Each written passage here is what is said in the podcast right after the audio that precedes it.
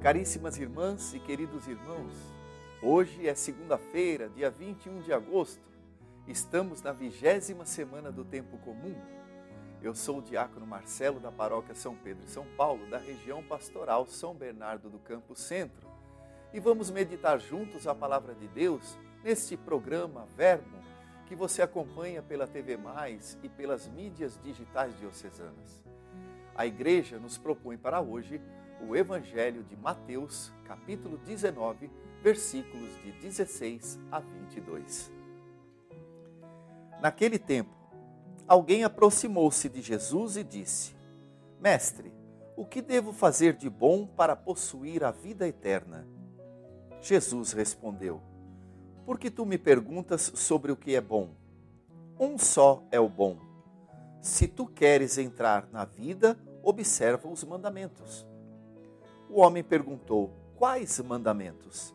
Jesus respondeu: Não matarás, não cometerás adultério, não roubarás, não levantarás falso testemunho, honra teu pai e tua mãe e ama teu próximo como a ti mesmo. E o jovem disse a Jesus: Tenho observado todas essas coisas. O que ainda me falta?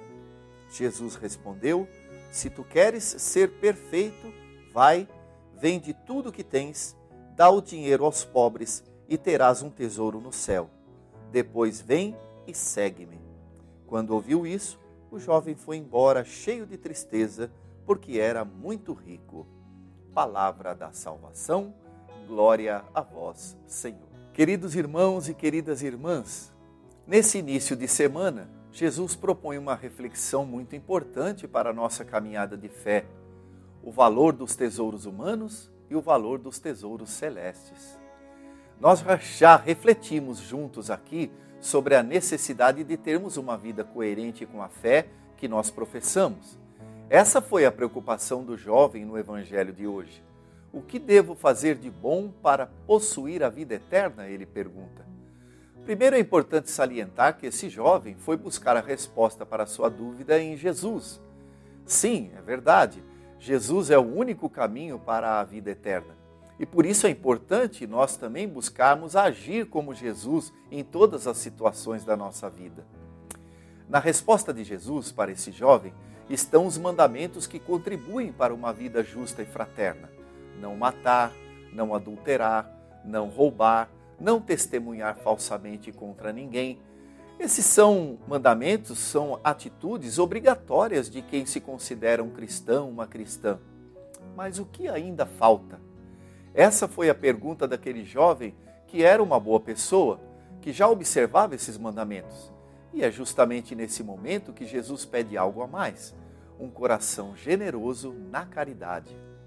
Irmãs e irmãos, não se trata de literalmente vendermos tudo que nós possuímos mas sim de praticarmos o desapego de, de nossos bens materiais, quando a partilha pode ser a garantia de dignidade de vida de alguém.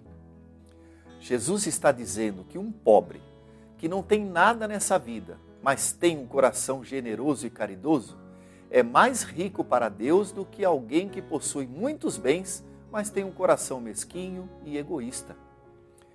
Olha, existe uma oração que diz assim: Ó Deus, sois o amparo dos que em vós esperam, e sem o vosso auxílio ninguém é forte, ninguém é santo. Redobrai de amor para conosco, para que, conduzidos por vós, usemos de tal modo os bens que passam, que possamos abraçar os que não passam. É disso que se trata a fala de Jesus para nós hoje, meus irmãos e irmãs caminhemos nesse mundo exercitando a caridade e a fraternidade, porque é assim que nós vamos juntar um tesouro no céu.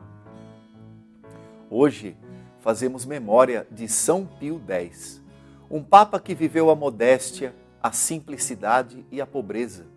Ele era um grande devoto da Eucaristia e por isso permitiu que todos os fiéis pudessem receber a Eucaristia diariamente.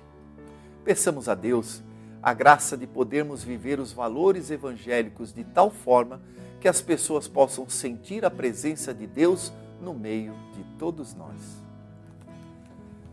vamos receber a bênção de Deus para todos nós e nossas famílias. O Senhor esteja convosco, Ele está no meio de nós. Abençoe-vos o Deus Todo-Poderoso, o Pai e o Filho e o Espírito Santo. Amém.